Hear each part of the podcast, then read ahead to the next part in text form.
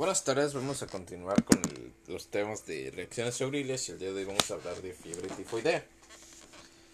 Este artículo pertenece a Jenis Bandari, Pawan Tada y Elizabeth Voss. Es un artículo de la revista Stat Peers de internet. Disculpen mi pronunciación, no es la mejor. Es del 23 de noviembre de 2020. La fiebre tifoidea es una fiebre entérica caracterizada por una enfermedad sistémica junto con dolor abdominal y fiebre en un patrón de escalera de mano. El organismo responsable de la fiebre entérica es Salmonella typhi. Otros serotipos como sal- Salmonella paratipi, ABC, también, también causan síndromes similares pero con una enfermedad de menor importancia clínica. Esta actividad revisa la evaluación y el manejo de la fiebre tifoidea y destaca el papel del equipo profes- interprofesional en la mejora de la atención a los pacientes con esta afección. Introducción. La fiebre tifoidea también se llama fiebre entérica. Es una enfermedad multisistémica prospectiva que ha sido un problema de salud pública especialmente en el mundo en desarrollo. Es causada por, el es causada por Salmonella typhi, y Salmonella paratipi. La fiebre entérica es un término acumulativo que ilustra tanto la fiebre tifoidea como la fiebre paratifoidea. La paratifoidea es clínicamente indistinguible de la fiebre tifoidea, por tanto la fiebre entérica y tifoidea se utilizan mutuamente. La fiebre tifoidea es una de las principales causas de mortalidad y morbilidad en áreas superpobladas y antihigiénicas, aunque la investigación exhaustiva y las intervenciones de salud pública han disminuido su incidencia. El curso de la enfermedad varía desde malestar gastrointestinal temprano hasta enfermedad sistémica inespecífica, pero en última instancia puede conducir a múltiples complicaciones.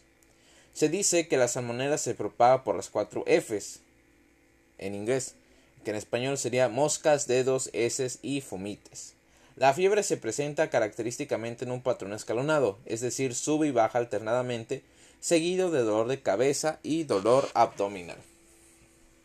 Etiología.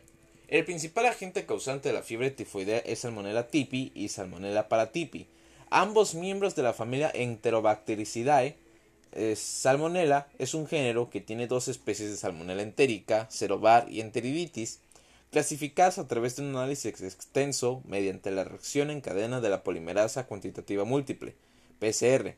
Tanto Salmonella typhi como Salmonella paratipi en sus variantes A, B y C son serotipos de Salmonella entérica. La Salmonella no tifoidea, NTS, es, una, es más típica en niños y, no se limita, y se limita principalmente a gastroenteritis. La salmonela se transmite por vía fecal oral a través de agua contaminada, alimentos poco cocidos, fomites de pacientes infectados y es más común en áreas con hacinamiento, caos social y saneamiento deficiente.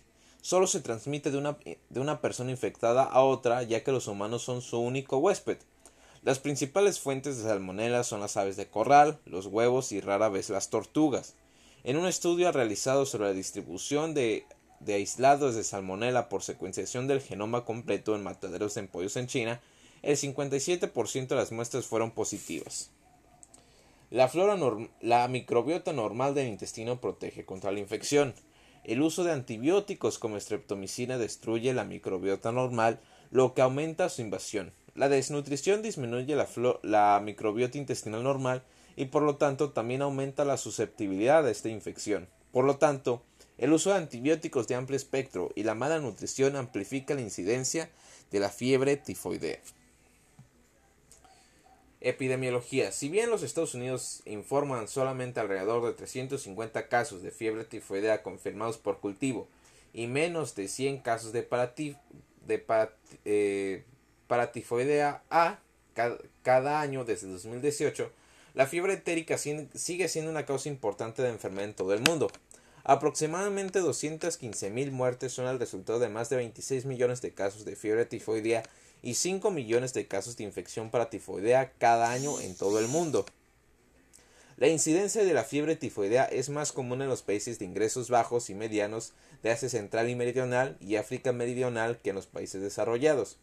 La mayoría de los casos en los países desarrollados son transmitidos por viajeros que regresan de áreas endémicas y viajeros que visitan a familiares y amigos que corren un mayor riesgo debido a su probabilidad de ser menos cautelosos con las fuentes de alimentos y agua. Aquellos que son menos propensos a, la vacunación y la consulta previa al viaje también corren un mayor riesgo. La fiebre tifoidea es más frecuente en climas templados y tropicales. Está directamente asociada con el sistema de saneamiento, alcantarillado y tratamiento de agua. Salmonella tipi es más común que Salmonella paratipi y Salmonella paratipi A. Es, y Salmonella paratipi A es más prevalente que Salmonella paratipi B. El número de nuevos casos de fiebre tifoidea ha aumentado en todo el mundo debido al rápido aumento de la población, la contaminación y la escasez de agua potable pura. Aún así, las tasas de mortalidad han disminuido debido a una extensa investigación cambios en las modalidades de tratamiento y la invención de nuevos fármacos a pesar de la creciente resistencia a los antibióticos. En la era de los antibióticos de rutina, las presentaciones clásicas no siempre se ven.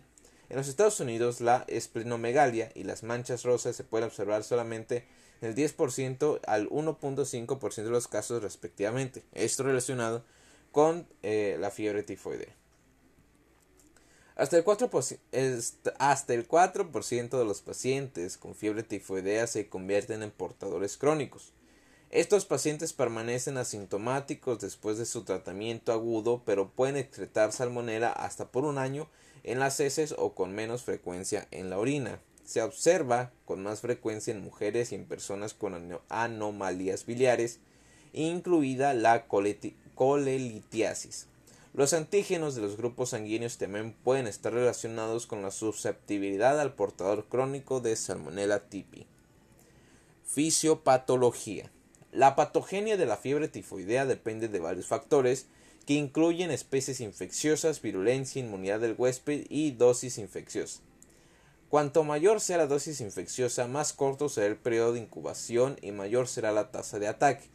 La fiebre tifoidea es más grave en pacientes debilitados o inmunodeprimidos como aquellos con VIH, principalmente para tifis, aquellos en tratamiento con glucocorticoides y aquellos con función fagocítica alterada, es decir, pacientes con malaria y anemia de células falciformes.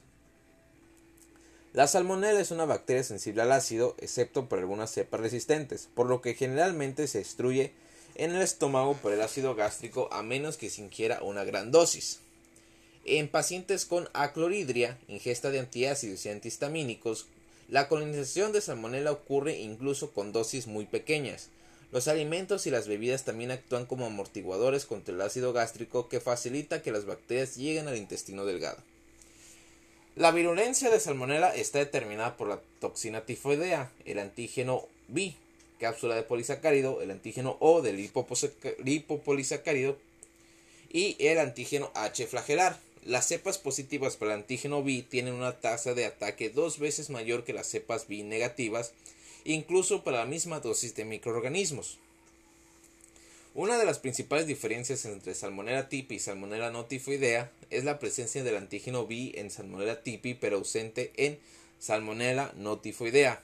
La principal función del antígeno B es actuar como un agente antifagocítico previniendo la acción de los macrófagos, protegiendo así el antígeno o de los anticuerpos que confieren la resistencia sérica.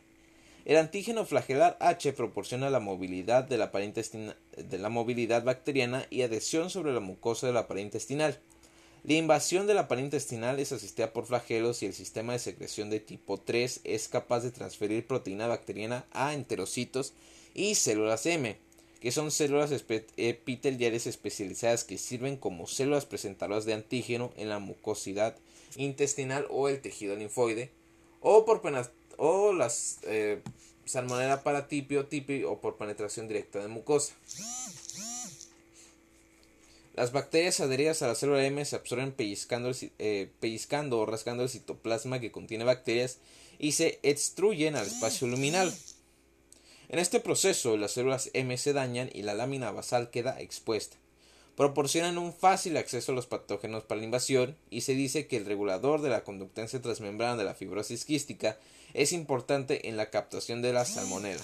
Por tanto, los pacientes con proteína de, de conductancia transmembrana de la fibrosis quística anormal son resistentes a la fiebre tifoidea.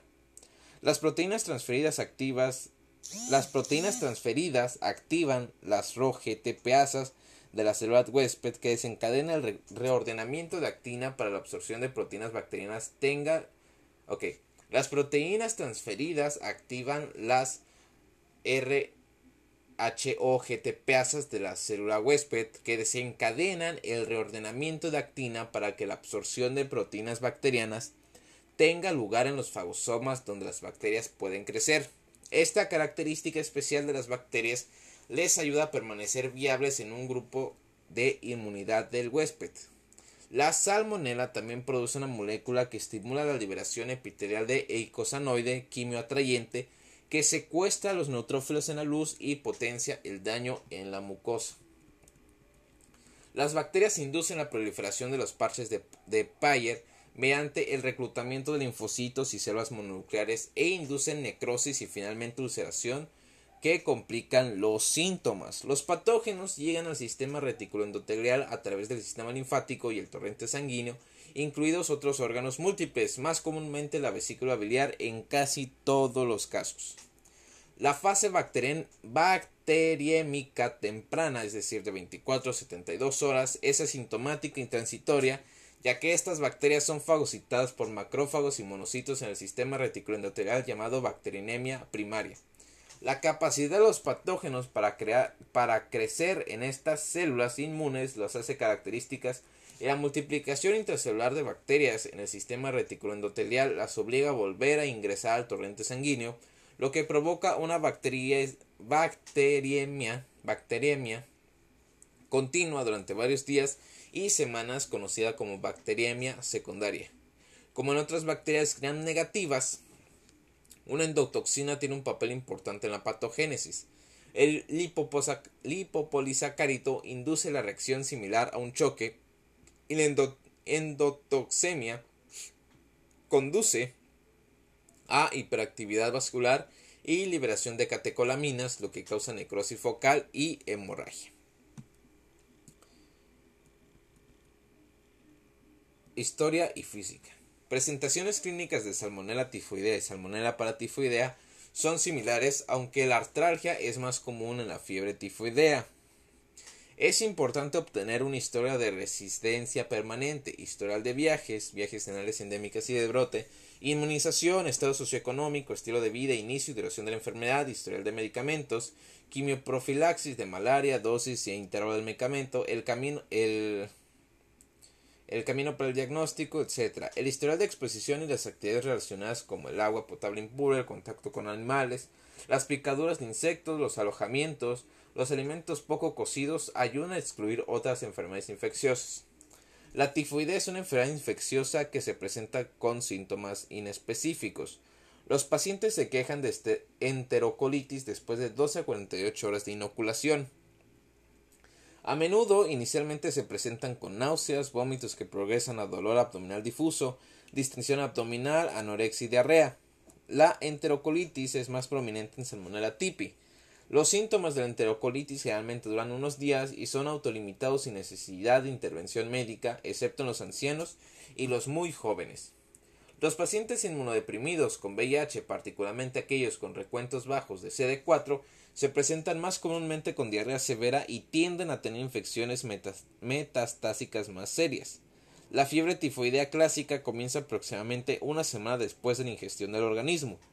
La fiebre sigue un patrón de escalera de mano, es decir, la fiebre sube un día, cae en la mañana siguiente y continúa formando picos y valles con inicios insidiosos. La angustia abdominal se observa con frecuencia en la fiebre tifoidea. Debido a la hipertrofia de los parches de Bayer, el estreñimiento puede predominar sobre la diarrea en algunos casos. Los hallazgos de la exploración física pueden ser inespecíficos. En la primera semana, una fiebre documentada puede ir acompañada de una disminución de la frecuencia cardíaca. En la segunda semana, los hallazgos son más comunes, incluida la distensión, distensión abdominal. Cuando la fiebre tifoidea se complica por una perforación ileal, Puede hacer dolor a la palpación, rigidez y protección del abdomen. Las manchas rosadas visibles, máculas de color rosa en el abdomen, están asociadas con la fiebre tifoidea, pero ocurren solo en raras ocasiones. El paciente se ve pálido, levemente angustiado y deshidratado con ojos hundidos, piel seca y letargo. Algunos pacientes tienen ictericia con piel esclerótica amarillentas, heces pálidas y orina oscura cuando el paciente tiene cálculos biliares asociados y otras patologías biliares. También puede haber agrandamiento de vaso a la palpación. Si el diagnóstico se retrasa hasta la tercera semana, el paciente es más tóxico, anoréxico y con notable pérdida de, peso. las posibilidades de perforación intestinal aumentan con el tiempo, lo que empeora la distensión abdominal y la peritonitis. El paciente se vuelve taquipneico con crepitantes sobre la base del pulmón durante la auscultación. Aparecen signos de complicaciones metastásicas. También puede presentarse tos secas por neumonía y rigidez del cuello por meningitis o raramente dolor torácico por miocarditis y pericarditis. Los pacientes de, áreas endémicas como India y África tienen manifestaciones neurológicas más frecuentes como delirio, psicosis, insomnio, confusión, apatía y en casos extremos raros parkinsonismo. Otras presentaciones inusuales son dolor epigástrico intenso que se irradia la espalda debido a la pancreatitis, dolor óseo debido a la osteomielitis y abscesos. Evaluación. El abordaje de los pacientes con fiebre tifoidea debe ser clínico. Los pacientes que residen en áreas con saneamiento deficiente agua, agua potable impura o antecedentes de viajes desde áreas endémicas que presentan enfermedad febril durante más de tres días junto con manifestaciones gastrointestinales, dolor, estreñimiento, diarrea, son altamente sospechosos. El diagnóstico en la primera semana es difícil, pero una variedad de estudios de laboratorio ayudan a realizar el diagnóstico. Hemocultivo. El hemocultivo sigue siendo el mecanismo principal de confirmación de diagnóstico de fiebre tifoidea. Está ampliamente disponible y es la prueba que, que, se realiza con más frecuencia, ya que no es costosa ni técnicamente difícil. La eficacia del hemocultivo aumenta cuando se toman muestras de gran volumen. Los hemocultivos realizados durante la bacterinemia secundaria, es decir, las manifestaciones clínicas, son más fiables, aunque el 30 al 50% de los cultivos pueden ser falsamente negativos según la técnica y la serie temporal. Cultivo de heces.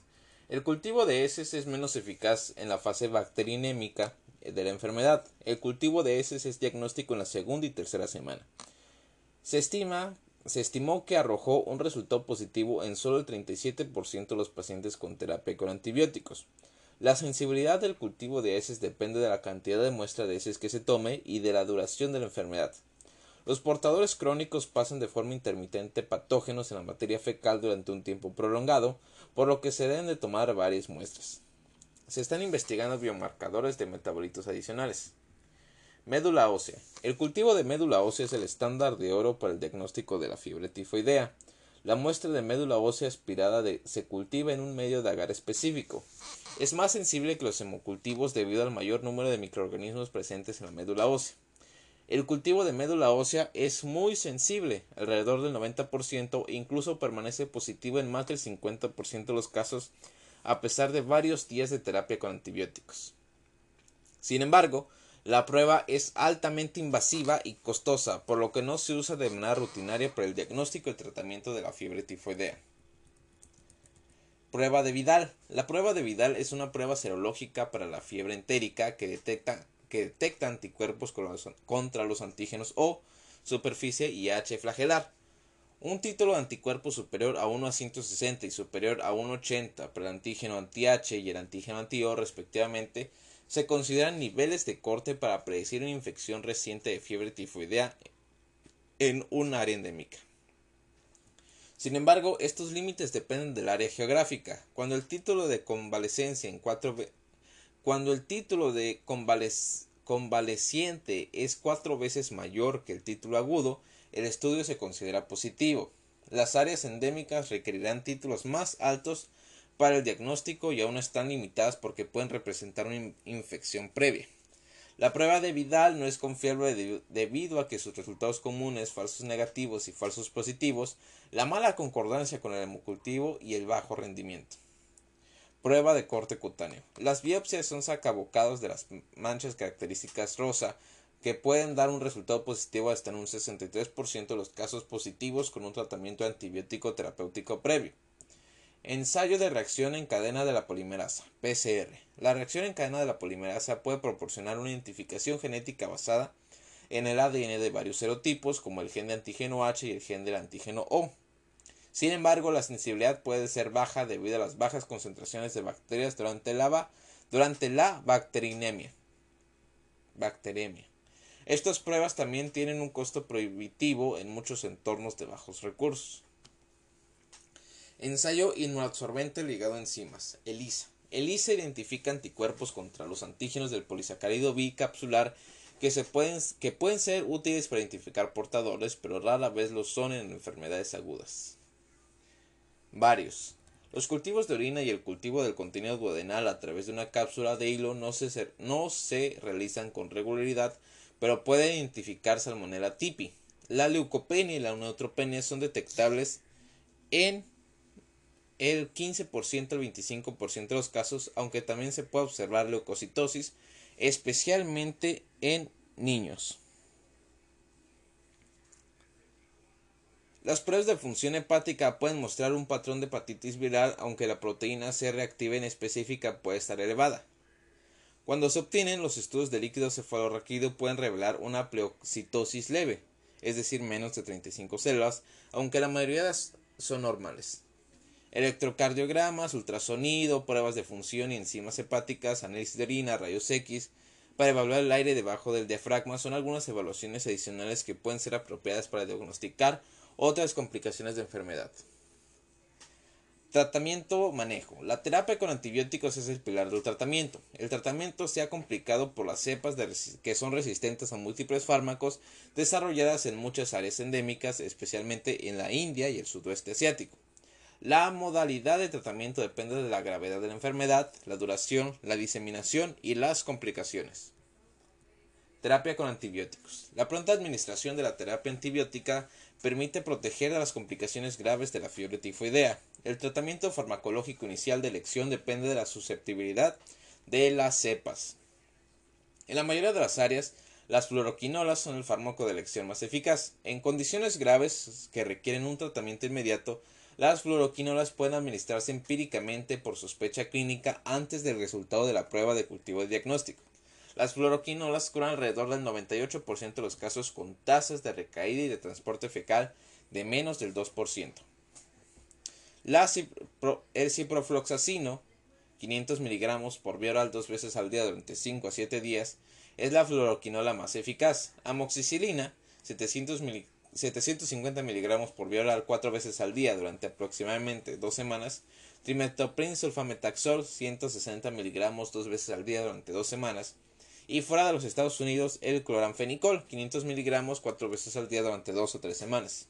Son todos los tratamientos alternativos para adultos en casos totalmente susceptibles, pero cada vez encuentran más resistencia a las bacterias a estos antibióticos. Los casos no complicados se pueden tratar de, de en casa con antibióticos y antipiréticos orales. Los pacientes con complicaciones importantes como vómitos, diarrea y distensión abdominal deben ser hospitalizados. La terapia de apoyo adicional y los antibióticos parentales como las cefalosporinas de tercera generación, guiados por la sensibilidad de los cultivos, deben continuarse hasta 5 días después de la recuperación. En áreas endémicas se han desarrollado cepas resistentes a múltiples fármacos y extremadamente resistentes a los fármacos. La naturaleza intracelular de las bacterias protege contra los antibióticos extracelulares. Los casos no complicados se pueden tratar en casa con antibióticos y antipiréticos orales. Los pacientes con complicaciones importantes, como vómitos, diarrea y extensión abdominal, deben de ser hospitalizados. La tasa de fracaso de estas, de estas terapias es de casi del 5% al 10%, con tasas de recaída del 3 al 6%. Estos agentes eliminan la fiebre en una semana con una tasa de transporte fecal inferior al 3%. La adición de acitromicina y cefixima reduce la tasa de fracaso y reduce la duración de la hospitalización. Profilaxis de la vacunación. La carga tifoidea se ha reducido desde la infección de la vacuna contra salmonella. Se ha reducido desde la invención de la vacuna contra salmonella tipi. La vacuna se recomienda para quienes viajan a áreas con riesgo de exposición.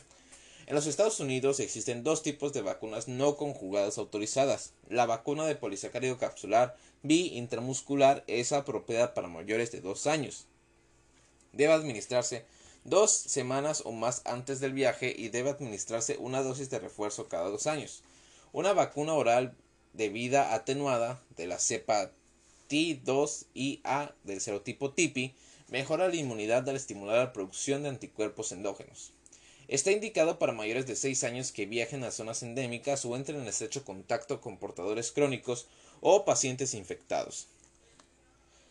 Se realiza con un régimen de 4 cápsulas tomadas al día por medio con, por medio con pautas estrictas en cuanto a la temperatura de los líquidos utilizados para ingerir la cápsula y la ingestión en ayunas. Debe de completarse al menos una semana antes de la exposición y está indicada un refuerzo cada 5 años. Como es una vacuna viva, la vacuna oral no es apropiada para pacientes embarazadas o con estado inmunodeprimido. Aunque no tiene licencia para esta indicación, la vacuna oral TY21A puede ofrecer cierta protección contra salmonella para TPB. Ambas vacunas tienen una eficacia similar del 50 al 80% y los viajeros deben practicar medidas de evitación además de la vacunación. Pronóstico. La fiebre tifoidea produce una gran carga de mortalidad y morbilidad en todo el mundo, pero el problema es más importante en el sur de Asia y los países africanos. La tasa general de mortalidad actual se ha reducido a menos del 1% debido a los avances en las modelos de tratamiento y la fabricación de antibióticos en comparación con el 12.75 en la década de 1940 cuando el tratamiento era principalmente sintomático y de apoyo. El diagnóstico y el tratamiento temprano se evitan complicaciones. Ahora la mortalidad es baja a pesar de la alta frecuencia de, episodios con complicaciones. En los pacientes no tratados aproximadamente el 10% recaerá y el 4% se convertirá en portadores crónicos. Complicaciones. Como el sitio principal de invasión de salmonella es el tracto gastrointestinal, las complicaciones intestinales no son sorprendentes. La irritación gastrointestinal produce diarrea y la hipertrofia de, los parches de Peyer causa obstrucción de la luz y estreñimiento. En casos graves, la necrosis de los parches de Peyer provoca ulceración y sangrado. Las secuelas de ulceración son, son eventualmente una perforación del hilio terminal. La diarrea no suele ser sanguinolenta y suelta, sin embargo puede ocurrir que heces acuosas de gran volumen con sangre y síntomas de disentería. La temperatura puede descender falsamente a un nivel normal o subnormal debido a una hemorragia intestinal. Si bien la siembra puede ocurrir en casi todos los sistemas de órganos, es poco común ver complicaciones fuera del, tracto gastrointestinal. La diseminación generalizada de bacterias causa insuficiencia multiorgánica debido a la septicemia. La hepatitis y la encefalopatía pueden ocurrir en 5 a 7% de los pacientes. Las infecciones intraabdominales dan lugar a abscesos hepáticos y esplénicos. La neumonía es menos común. Otras complicaciones eh, pulmonares incluyen abscesos pulmonares, empiemas y formación de fístulas broncopleurales, aunque la mayoría de los casos ocurren en pacientes con cáncer de pulmón, uso de, de glucocorticoides y otras enfermedades pulmonares estructurales. La encefalopatía tifoidea puede ocurrir hasta en el 17% de los pacientes con una mortalidad de hasta el 55%. Si bien los dolores de cabeza se informan con frecuencia, otros síntomas neurológicos que incluyen irregularidades del sueño, psicosis aguda, mielitis, meningitis, rigidez muscular y déficits neurológicos focales. La miocarditis y la nefritis son consecuencias de fenómenos tóxicos. La infección de hueso y articulaciones ocurren con mayor frecuencia en niños con anemia de células falciformes, hemoglobinopatías y enfermedad ósea preexistente y afectan con mayor frecuencia los huesos largos especialmente el fémur, la tibia y el húmero.